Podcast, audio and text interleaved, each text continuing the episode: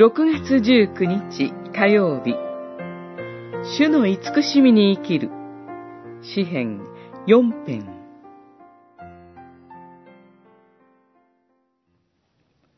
主の慈しみに生きる人を主は見分けて呼び求める声を聞いてくださると知れ。平和のうちに身を横たえ、私は眠ります。主よ、あなただけが確かに私をここに住まわせてくださるのです。四編、四節、九節。この詩人は、恥ずかしめを受けながらも、平和のうちに身を横たえ、私は眠ります、と歌うことができました。なぜでしょうか？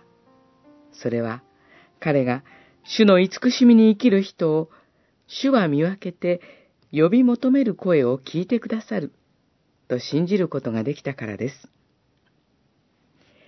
慈しみとは真実の愛。決して裏切らない愛と言い換えることができるでしょう。私たちに注がれる神の愛は変わることがないのです。そして、その慈しみに生きるとは、主の愛のみにより頼んで生きることです。主は、そのように生きる人間を見分け、その呼び求める声を聞いてくださいます。それでは、神が私たちの最も切実な叫びに応えて与えてくださったものとは、一体何だったでしょうか。それは、ご自身の一人子、イエス・キリストでした。このお方こそ、私たちを生かす命のパンです。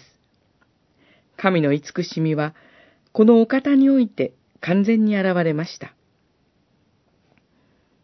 この主の愛に感謝し、主の愛のみにより頼んで生きるときに、どれほどの苦難があっても、何にも勝る喜びが与えられ、平和が与えられるのです。